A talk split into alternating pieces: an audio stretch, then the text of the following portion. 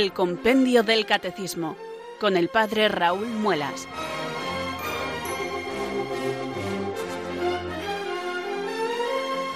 Muy buenas tardes, queridos oyentes de Radio María. Son las cuatro, las tres en Canarias. Aquí comienza una nueva edición del Compendio del Catecismo. Reciban un saludo muy cordial del Padre Raúl Muelas, que un día más les habla desde estos micrófonos de Radio María, la radio de la Virgen, la fuerza de la esperanza. Sed todos bienvenidos.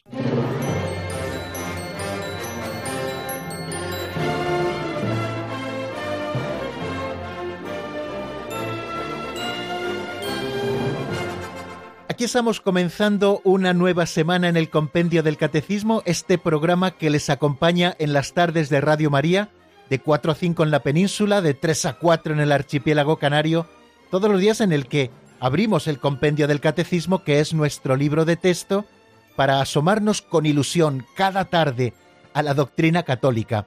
Y antes de pasar a lo siguiente, que es nuestra oración, quisiera también agradecerles sus oraciones por estos ejercicios espirituales que he estado impartiendo a un grupo de 35 cursillistas de cristiandad de la diócesis de Toledo, también algunos de la diócesis de Ávila, a los que quiero saludar porque me dijeron que hoy estarían aquí escuchando el compendio del catecismo, sobre los que el Señor ha derramado abundante y generosamente su gracia, también eh, gracias a la colaboración de ustedes que con su oración, como les pedí el pasado miércoles, pues gracias a, esa intercesión suya, el Señor también se ha volcado con ellos.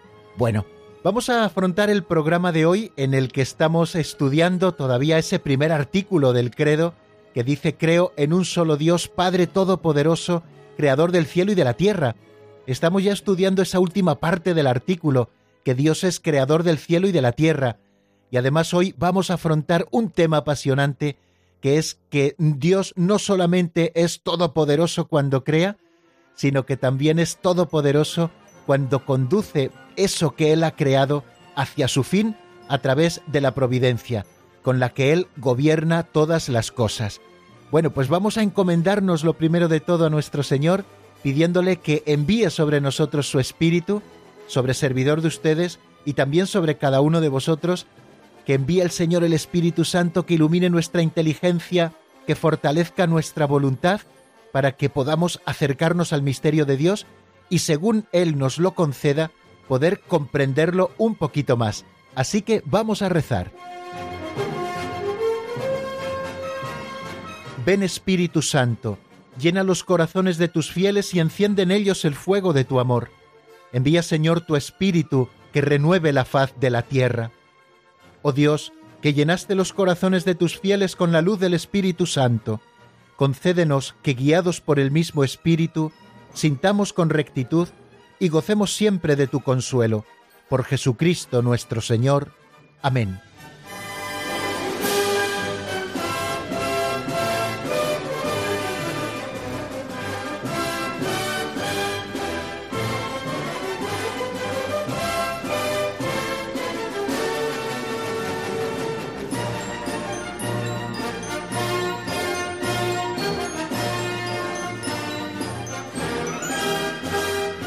Y después de nuestra oración tomamos en nuestras manos nuestro particular pincelito, ese que nos permite dar pinceladas. Ya saben que cada día, antes de comenzar el estudio de los números que tenemos ocupados o del resumen de lo que vimos en nuestro último programa, nos gusta tomar el libro de las pinceladas, leer alguna de ellas y yo les ofrezco humildemente alguna pequeña reflexión que a propósito de lo que nos cuenta la pincelada se me ocurre para compartir con ustedes.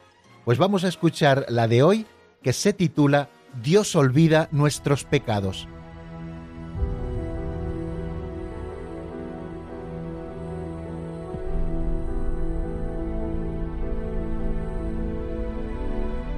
Dios olvida nuestros pecados. Dios perdona siempre, el hombre a veces, la naturaleza nunca. Dios perdona y olvida. Se cuenta que una anciana acudía con frecuencia al párroco para hablarle de sus apariciones divinas. El párroco, ya cansado, quería saber si eran auténticas. La próxima vez, le dijo, pide a Dios que te revele mis pecados, que sólo Él conoce. Esa será una buena prueba. La anciana regresó un mes más tarde y el párroco le preguntó si se le había vuelto a aparecer Dios. Y al responderle ella que sí, le dijo ¿Y le pediste lo que te ordené? Sí, lo hice. ¿Y qué te dijo Dios? Dile a tu párroco que los he olvidado todos. Quizá el párroco no quedó muy contento de las apariciones, pero, desde luego, fue una respuesta muy teológica.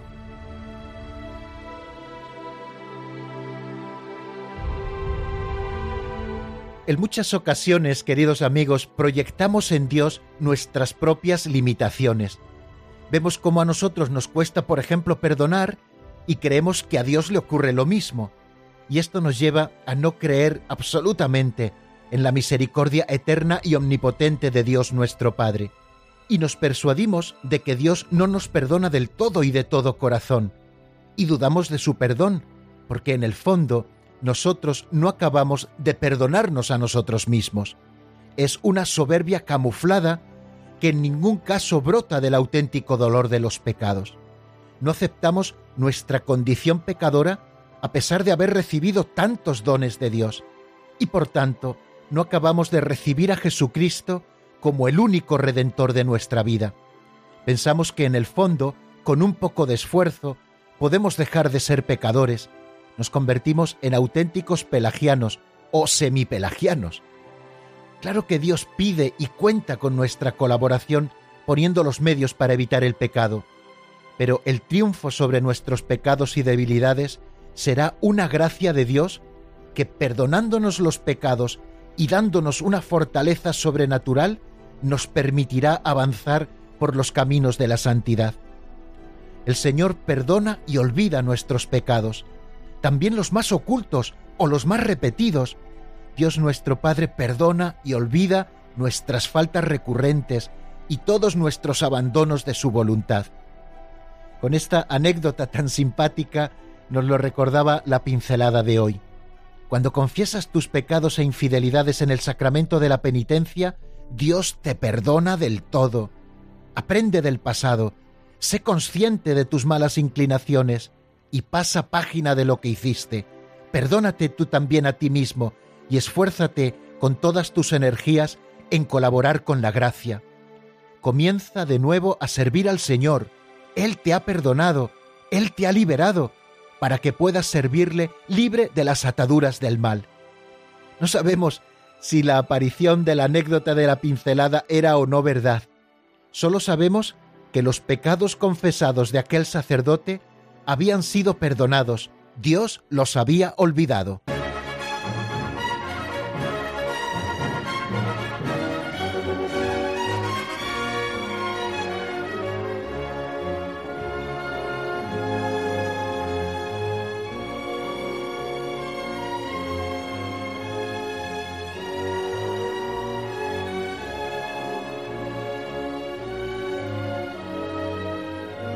Se me antojan una eternidad, queridos amigos, todos los días que hemos estado sin tener compendio del catecismo.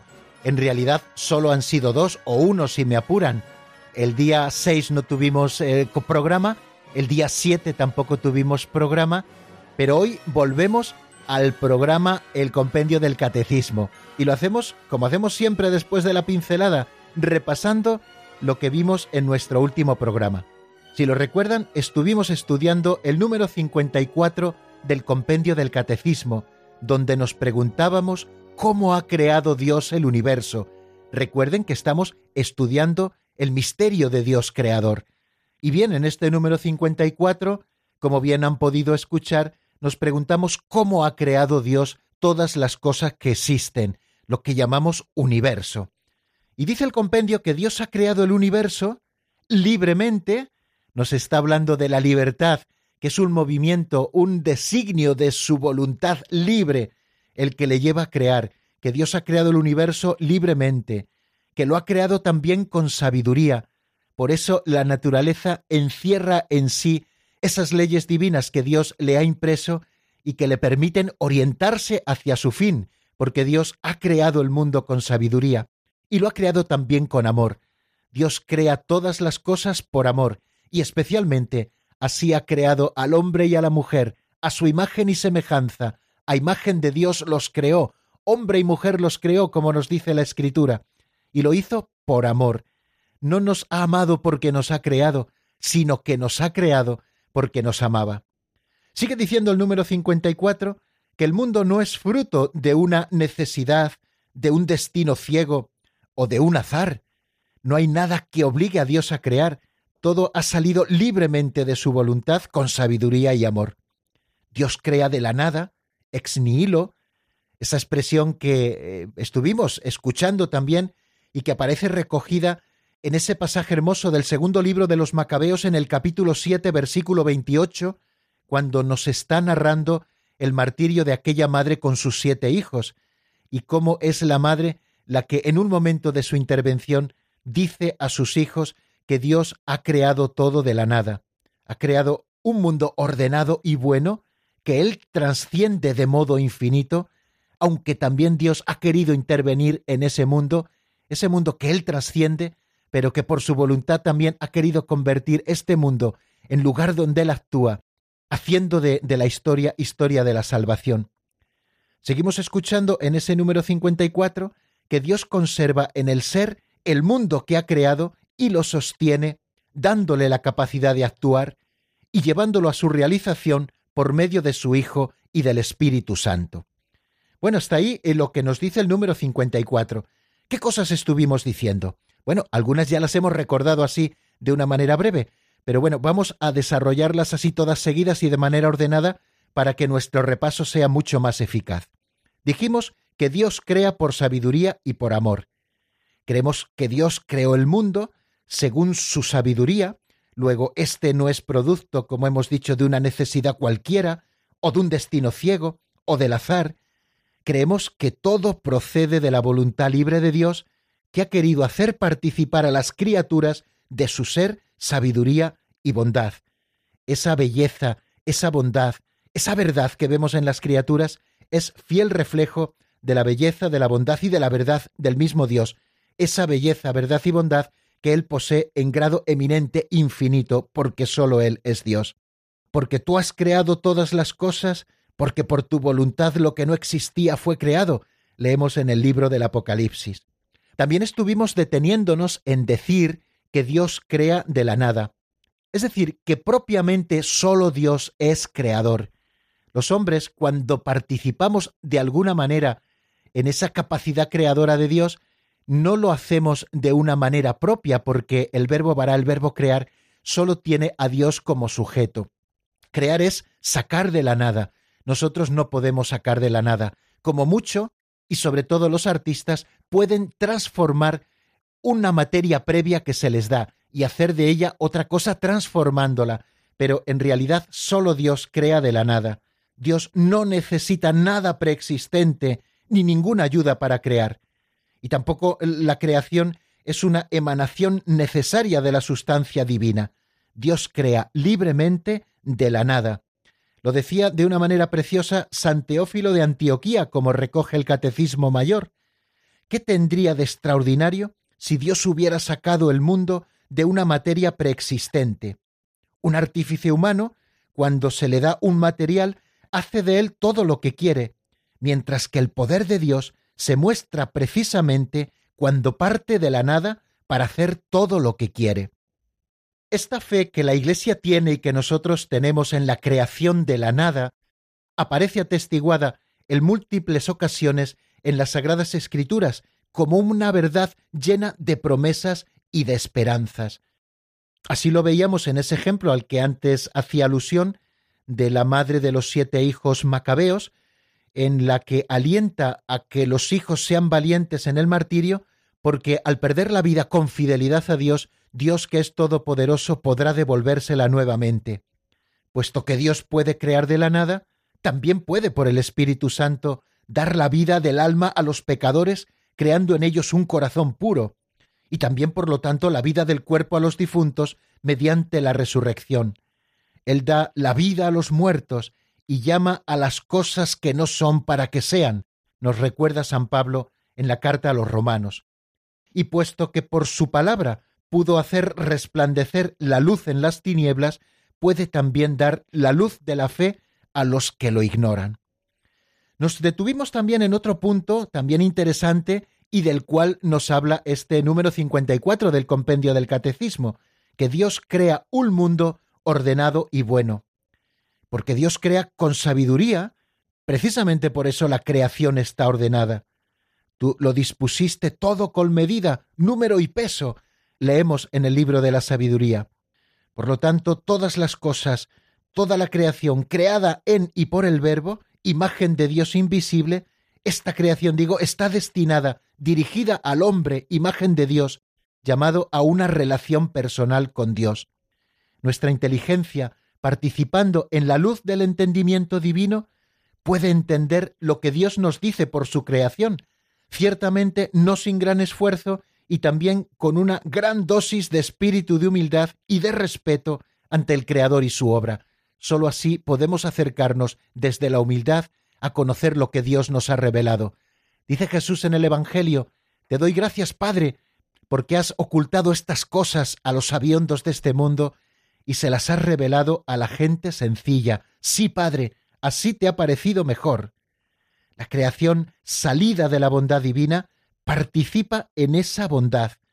Por eso decimos que Dios crea ordenadamente con sabiduría y también con bondad y vio Dios que todas las cosas eran buenas. Eh, escuchamos en ese relato de la creación, ¿no? La creación es un don dirigido al hombre como una herencia que Dios le destina y le confía. La Iglesia ha defendido siempre la bondad de la creación también en todo lo material. De aquí precisamente brota el verdadero ecologismo cristiano que ha defendido tan preciosamente el Papa Francisco en muchas de sus intervenciones. Bueno, Dios trasciende la creación y está presente en ella. También esto lo hemos afirmado. Y tenemos que tenerlo siempre a la vista. Dios trasciende la creación. No podemos confundir a Dios con las cosas creadas. Eso sería lo que defendía la herejía panteísta. Y nosotros no confundimos a Dios con las cosas creadas. Dios es infinitamente más grande que todas sus obras.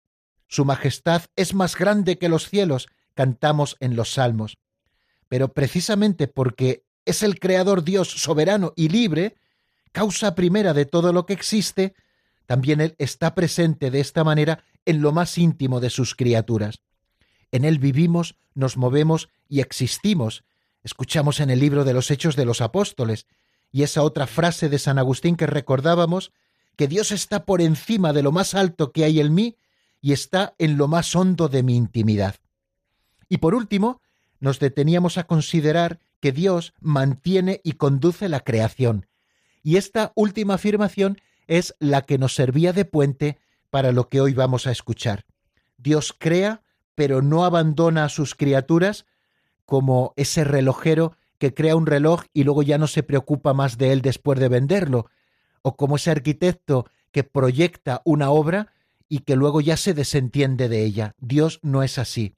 Dios mantiene en el ser y concede el obrar para que todo llegue a su destino. Esto nos eh, anima también a reconocer siempre esta dependencia de nosotros como criaturas del Creador, que es la fuente de la sabiduría, de la libertad, del gozo y de la confianza. Bueno, pues hasta aquí el resumen de lo que vimos en nuestro último programa. Y si tienen ustedes ánimo, que intuyo que sí, vamos a dar un paso adelante.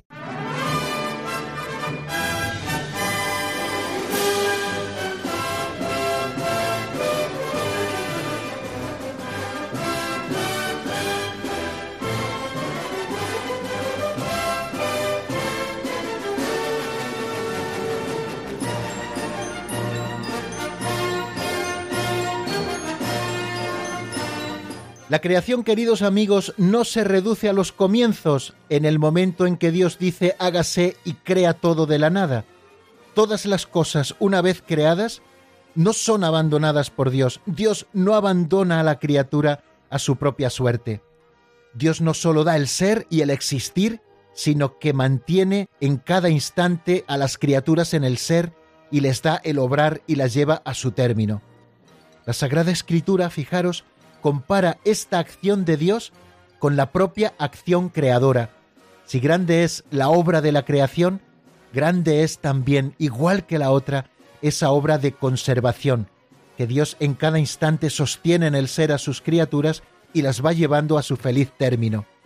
Los libros sapienciales de la Sagrada Escritura, especialmente el libro de los Salmos, explicitan la acción de Dios que mantiene en la existencia sus criaturas. Se pregunta el libro de la sabiduría en el capítulo 11, ¿y cómo habría permanecido algo si no hubieses querido? ¿Cómo se habría conservado lo que tú no hubieses llamado? Y San Pablo, fijaros, atribuye esta acción conservadora de todo lo creado a Cristo. Él existe, dice en la carta a los colosenses, con anterioridad a todo, y todo tiene en él su consistencia.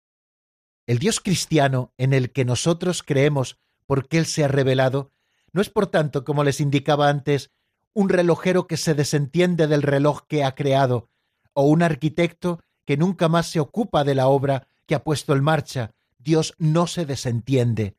Esto es lo que hacían los que tenían una concepción deísta de Dios. Piensan que Dios no se inmiscuye en los asuntos de este mundo.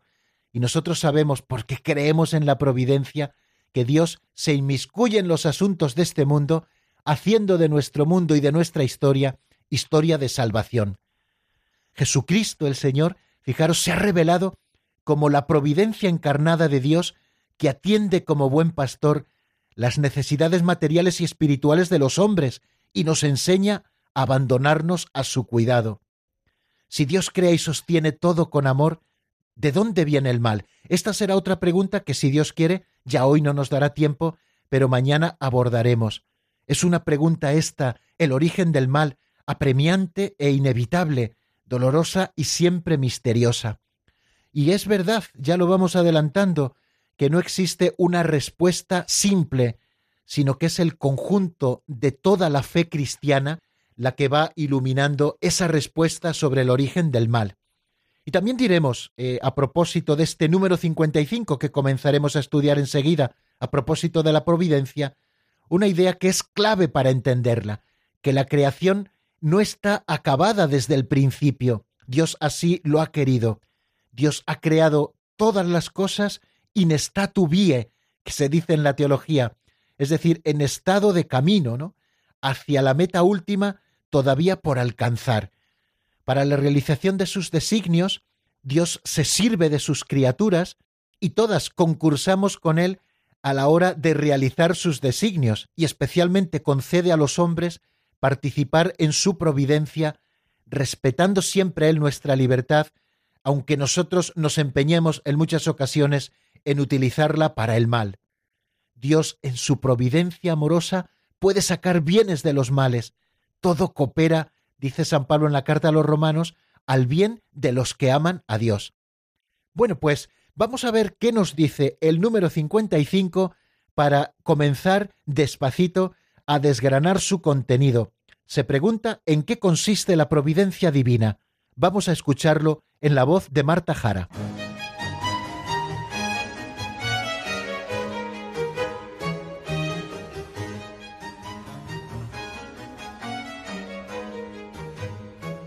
Número 55. ¿En qué consiste la providencia divina? La divina providencia consiste en las disposiciones con las que Dios conduce a sus criaturas a la perfección última a la que Él mismo las ha llamado. Dios es el autor soberano de su designio, pero para realizarlo se sirve también de la cooperación de las criaturas, otorgando al mismo tiempo a éstas la dignidad de obrar por sí misma, de ser causa unas de otras.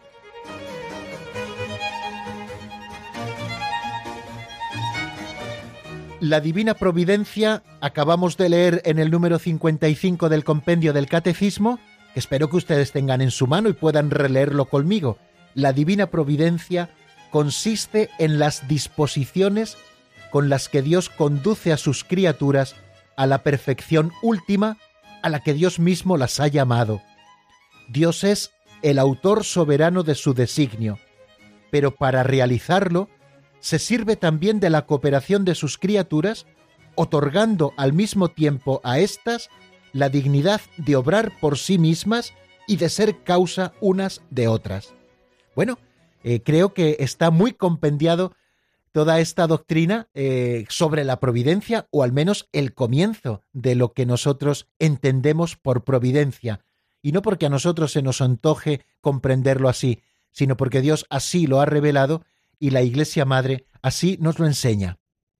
La creación, leemos en el Catecismo Mayor, tiene su bondad y su perfección propias, por supuesto, lo hemos visto en nuestro último programa, pero no salió plenamente acabada de las manos del Creador, no porque Él no fuera capaz de hacerla acabada, sino porque en su designio así lo ha querido. Todo fue creado en un estado de vía, in statu vie, como les he dicho antes, hacia una perfección última, todavía por alcanzar, a la que Dios ha destinado todas las cosas. Llamamos, por tanto, divina providencia a las disposiciones por las que Dios conduce la obra de su creación hacia esa perfección que Él ha soñado para las cosas. Vamos a leer cómo nos lo cuenta la Constitución dogmática de Filius del Concilio Vaticano I en su capítulo primero. Dios guarda y gobierna por su providencia todo lo que creó, alcanzando con fuerza de un extremo al otro del mundo y disponiéndolo todo suavemente, porque todo está desnudo y patente a sus ojos, incluso cuando haya de suceder por libre decisión de las criaturas. Como ven, a Dios nada se le escapa, como nos recuerda esta cita del Concilio Vaticano I que acabamos de hacer. A Dios nada se le escapa, e incluso aquellas cosas que suceden porque así lo quieren las criaturas, a Dios tampoco se le escapa porque Él alcanza con fuerza de un extremo al otro del mundo y lo dispone todo tan suavemente, como nos dice el libro de la sabiduría al comienzo del capítulo octavo. El testimonio de la Escritura es unánime. La solicitud de la divina providencia es concreta e inmediata. Tiene cuidado de todo, de las cosas más pequeñas hasta los más grandes acontecimientos del mundo y de la historia. La Sagrada Escritura afirma con fuerza esa soberanía absoluta de Dios en el curso de los acontecimientos. Fijaros cómo lo expresa el Salmo 115 en su versículo tercero. Nuestro Dios en el cielo y en la tierra lo que quiere lo hace. Y fijaros de Cristo lo que dice el libro del Apocalipsis en el capítulo tercero. Si Él abre, nadie puede cerrar. Si Él cierra, nadie puede abrir o el libro de los Proverbios, hay muchos proyectos en el corazón del hombre, pero sólo el plan de Dios se realiza. Es un testimonio constante de la Sagrada Escritura el afirmar con fuerza esta soberanía absoluta de Dios en el curso de los acontecimientos y de la historia. A Dios nada se le escapa. Y así vemos al Espíritu Santo, autor principal de la Sagrada Escritura, atribuir con frecuencia a Dios, nos recuerda el Catecismo Mayor, acciones sin mencionar las causas segundas. Esto no es una manera de hablar primitiva, sino un modo profundo de recordarnos a todos la primacía de Dios y su señorío absoluto sobre la historia y sobre el mundo. Fijaros cómo lo expresa el profeta Isaías en el capítulo 45 a partir del versículo 5 hasta el versículo 7. Yo soy el Señor y no hay otro, fuera de mí no hay Dios. Te pongo el cinturón aunque no me conoces, para que sepan de oriente a occidente que no hay otro Dios fuera de mí. Yo soy el Señor y no hay otro, el que forma la luz y crea las tinieblas. Yo construyo la paz y creo la desgracia yo el Señor realizo todo esto. Esa soberanía absoluta de Dios sobre todos los acontecimientos y el discurrir de la historia. Por lo tanto, nos recordaba el Catecismo Mayor al hablarnos de esto, de que no es una manera de hablar eso de que Dios actúa sin utilizar las causas segundas, sino un modo profundo de recordarnos la primacía de Dios y su señorío absoluto sobre la historia y sobre el mundo. Y así Dios nos educa para que tengamos absoluta confianza en Él. La oración de los salmos es la gran escuela de esta confianza. Pueden leer el Salmo 22, el Salmo 32, el Salmo 35, el Salmo 103, el Salmo 138 y algunos otros que nos hablan precisamente de esto, de la confianza que nosotros aprendemos a tener en esos designios, muchas veces inescrutables, pero siempre sabios y buenos del Señor, aunque muchas veces aparentemente no nos lo parezcan. Vamos a detenernos un poco en el avance de lo que estamos estudiando esta tarde para reflexionar en lo que decimos. Yo les ofrezco un tema musical, eh, una canción titulada La mano de Dios de John Carlo. Este tema está sacado del álbum Mi más grande pasión. Espero que les guste. Enseguida vuelvo a estar con ustedes.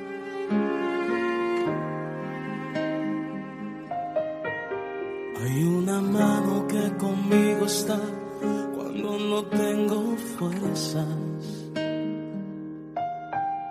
Y sin pensarlo me ha de levantar cuando llegan las pruebas. Una mano que ayudó a Moisés y el mar lo dividió en dos. Y es la misma que hoy me acompaña, es la mano de Dios. Hay una mano que conmigo está cuando no tengo fuerzas. Y sin pensarlo me ha de levantar cuando llegan las pruebas. Hay una mano que ayudó a Moisés y el mar lo dividió en dos.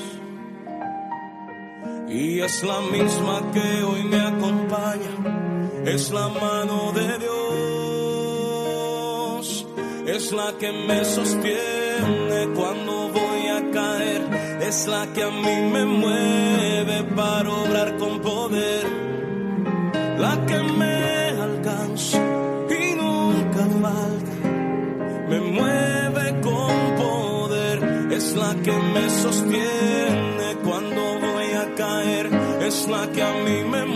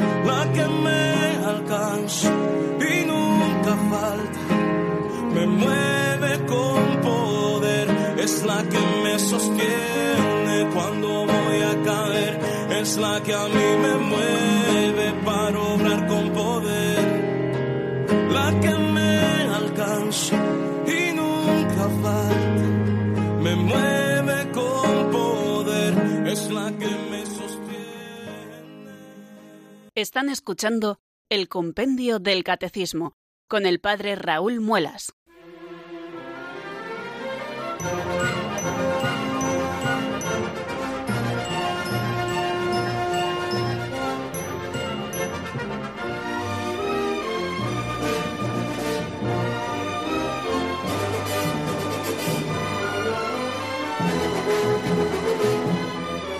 Les comentaba antes de la canción que la oración de los salmos es quizá la gran escuela de esta confianza que hemos de tener en los designios de Dios, en la providencia divina que gobierna el mundo. Pero quizá la gran página, el gran canto a la confianza eh, nos lo ofrece nuestro Señor Jesucristo, que nos pide un abandono filial en la providencia del Padre Celestial que cuida de las más pequeñas necesidades de sus hijos. Fijaros cómo nos lo cuenta en ese conocido y siempre gozoso pasaje del capítulo 6 de San Mateo. Por eso os digo, no estéis agobiados por vuestra vida pensando qué vais a comer, ni por vuestro cuerpo pensando con qué os vais a vestir. ¿No vale más la vida que el alimento y el cuerpo que el vestido? Mirad los pájaros del cielo, no siembran, ni siegan, ni almacenan, y sin embargo vuestro Padre Celestial los alimenta. ¿No valéis vosotros más que ellos?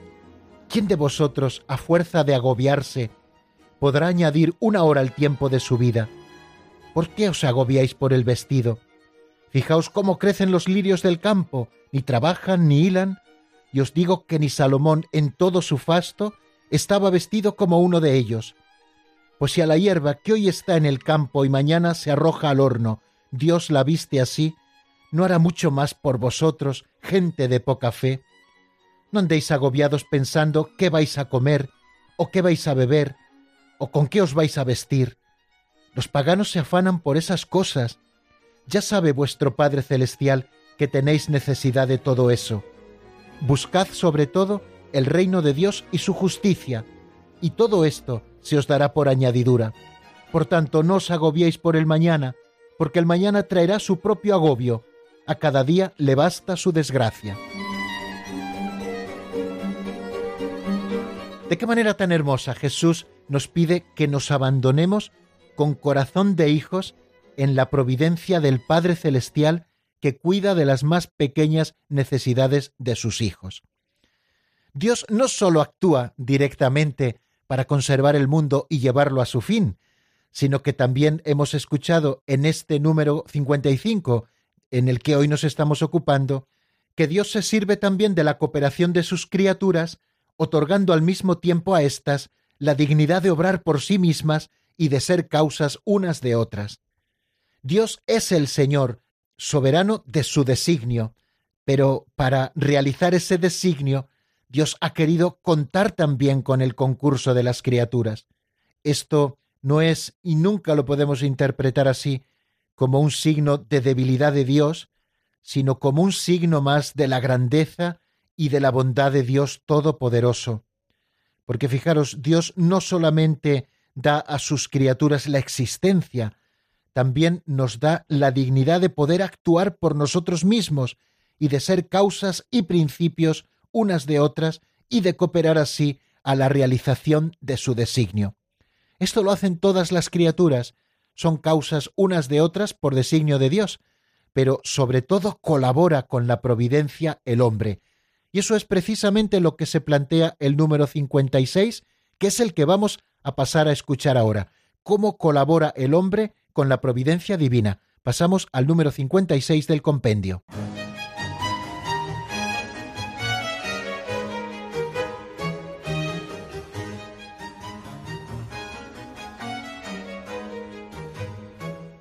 Número 56. ¿Cómo colabora el hombre con la providencia divina? Dios otorga y pide al hombre, respetando su libertad, que colabore con la providencia mediante sus acciones, sus oraciones, pero también con sus sufrimientos, suscitando en el hombre el querer y el obrar según sus misericordiosos designios.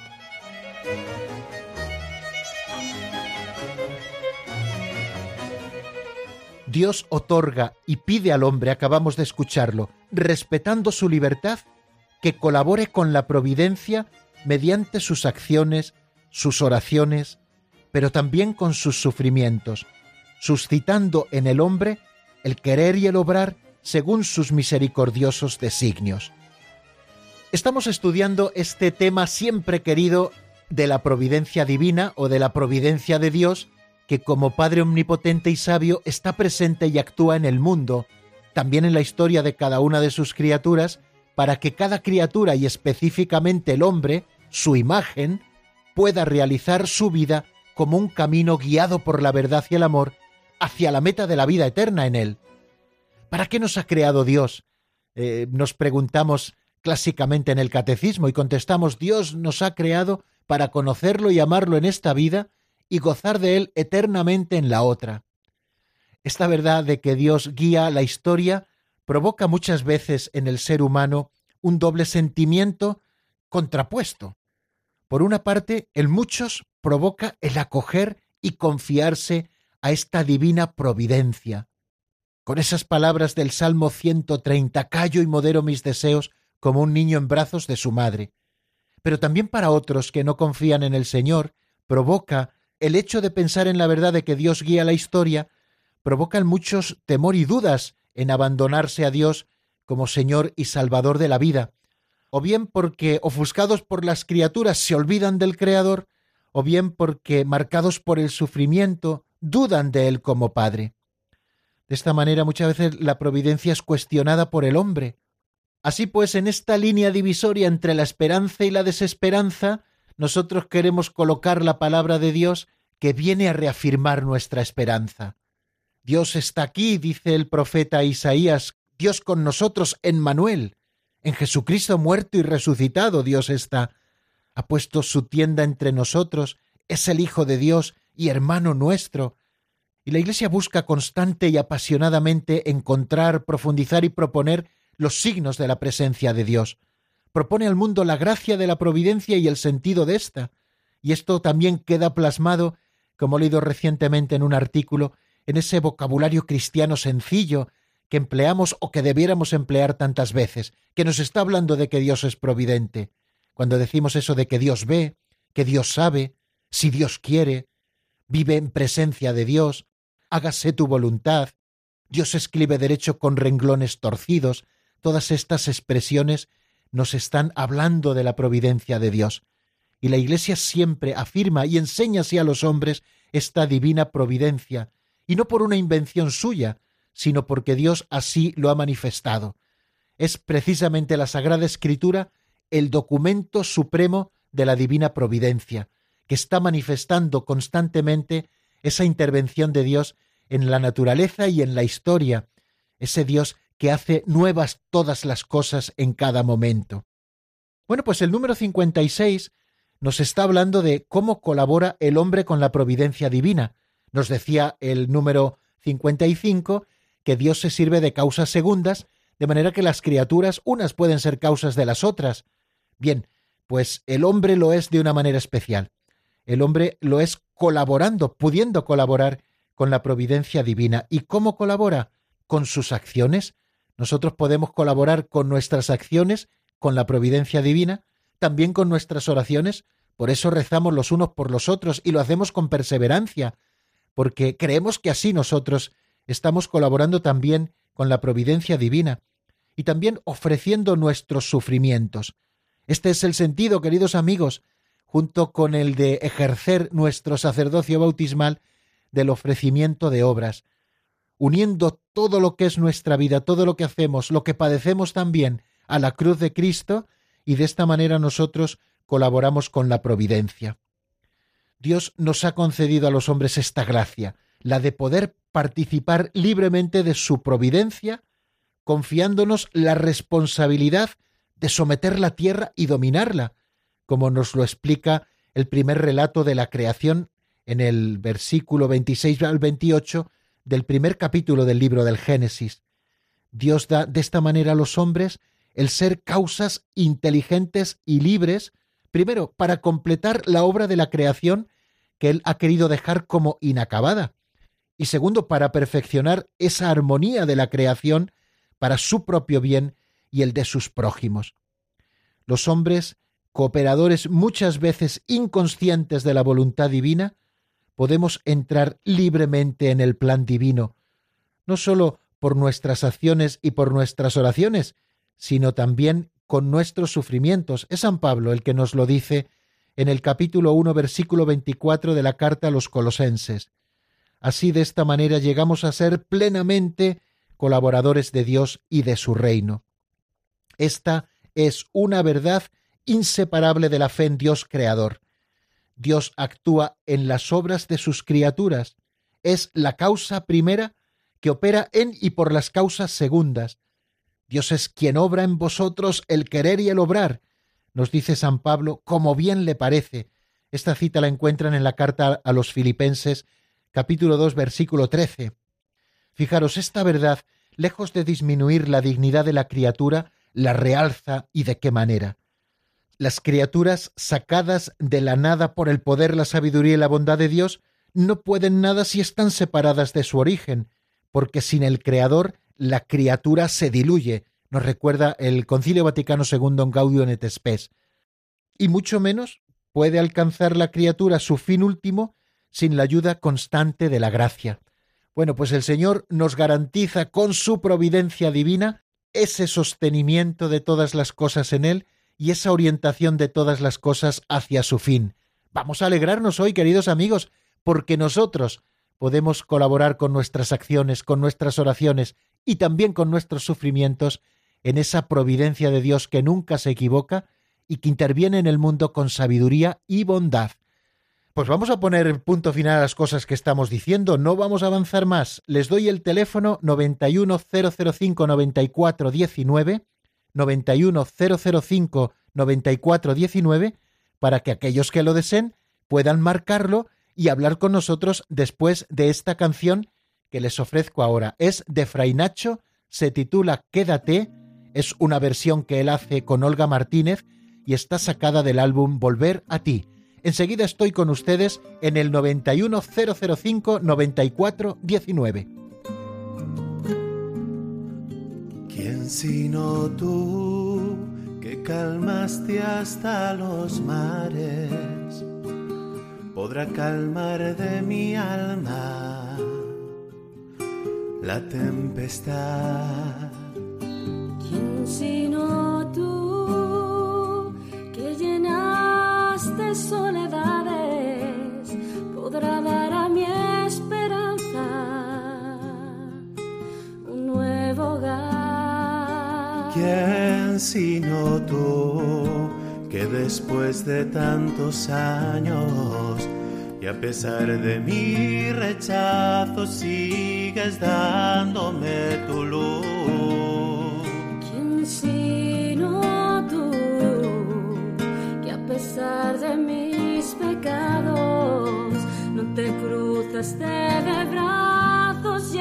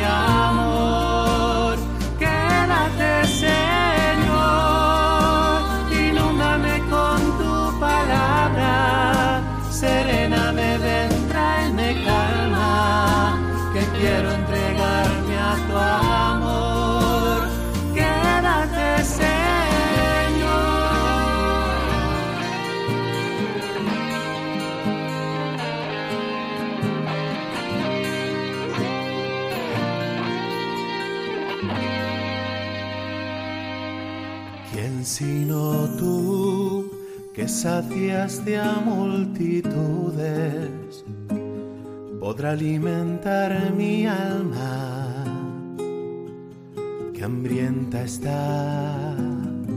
¿Quién sino tú que curaste uno y mil males podrá sanar mis heridas? ¿Quién sino tú? ¿Quién sino pesar de estar tan lejos caminaste hasta mi encuentro para hacerme descubrir? Están escuchando el Compendio del Catecismo con el Padre Raúl Muelas.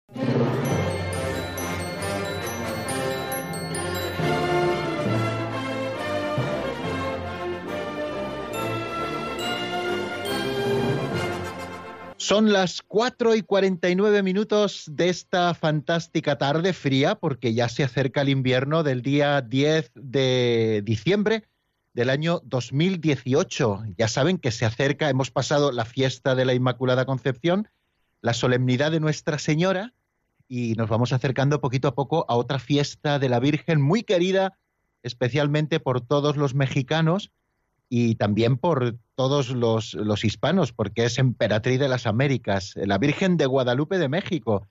Y también nos debemos preparar gozosamente para esta fiesta, especialmente porque tenemos muchos oyentes mexicanos que residen aquí en España y otros muchos que también contactan con Radio María España a través de www.radiomaria.es. No olviden esa página web porque es un tesorete.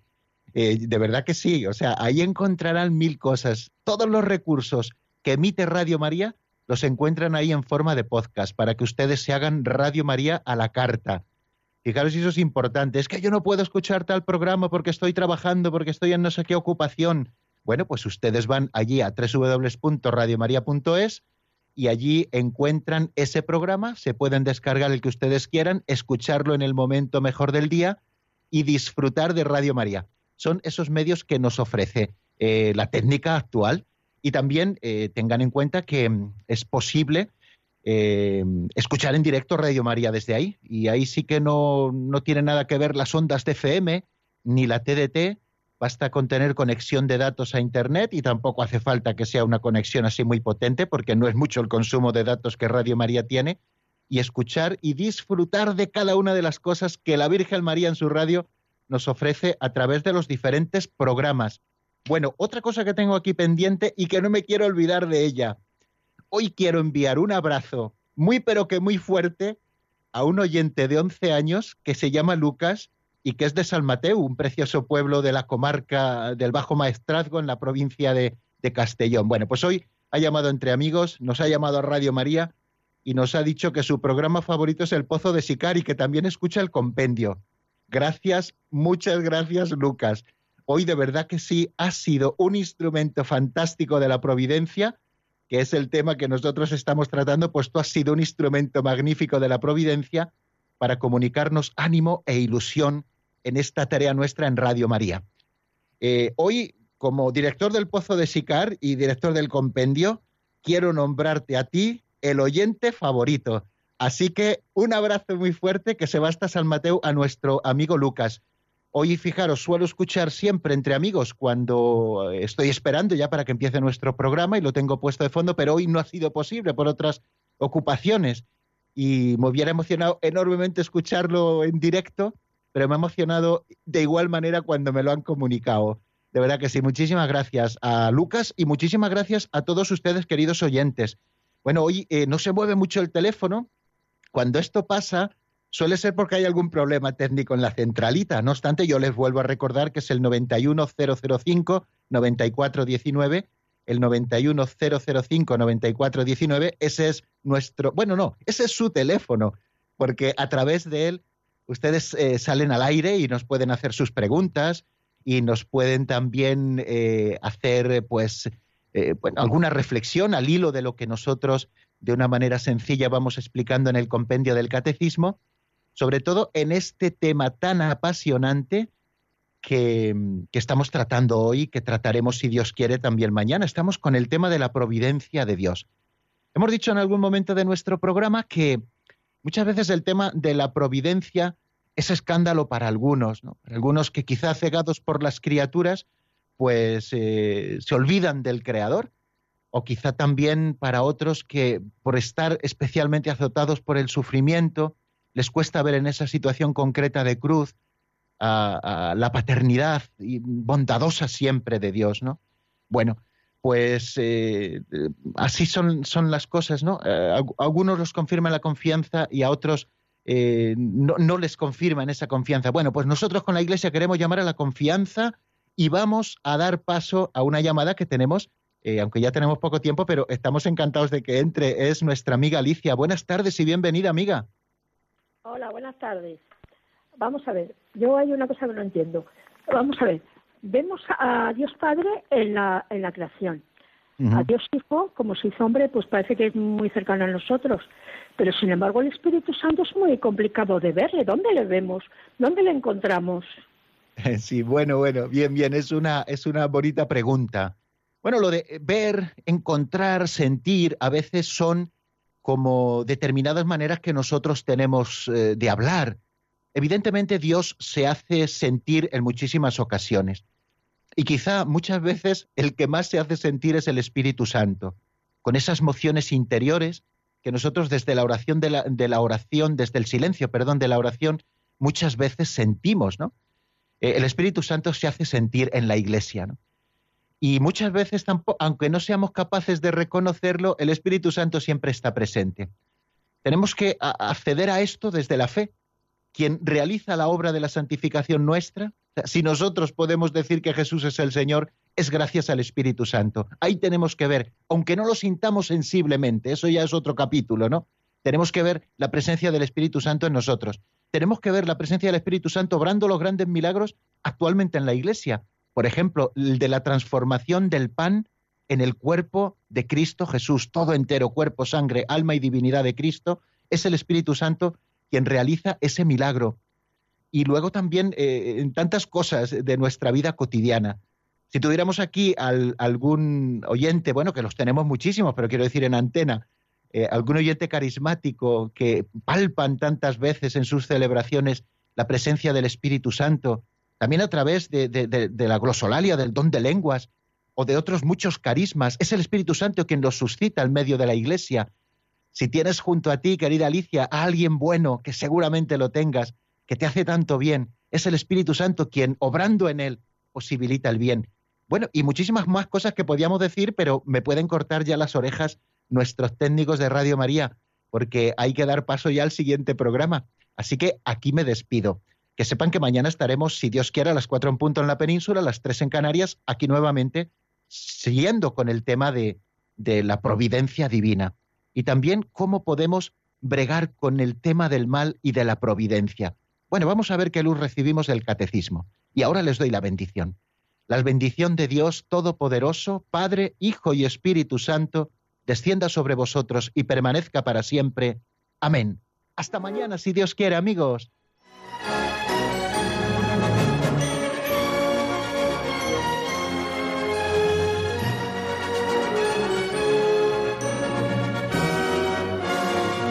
El Compendio del Catecismo con el Padre Raúl Muelas.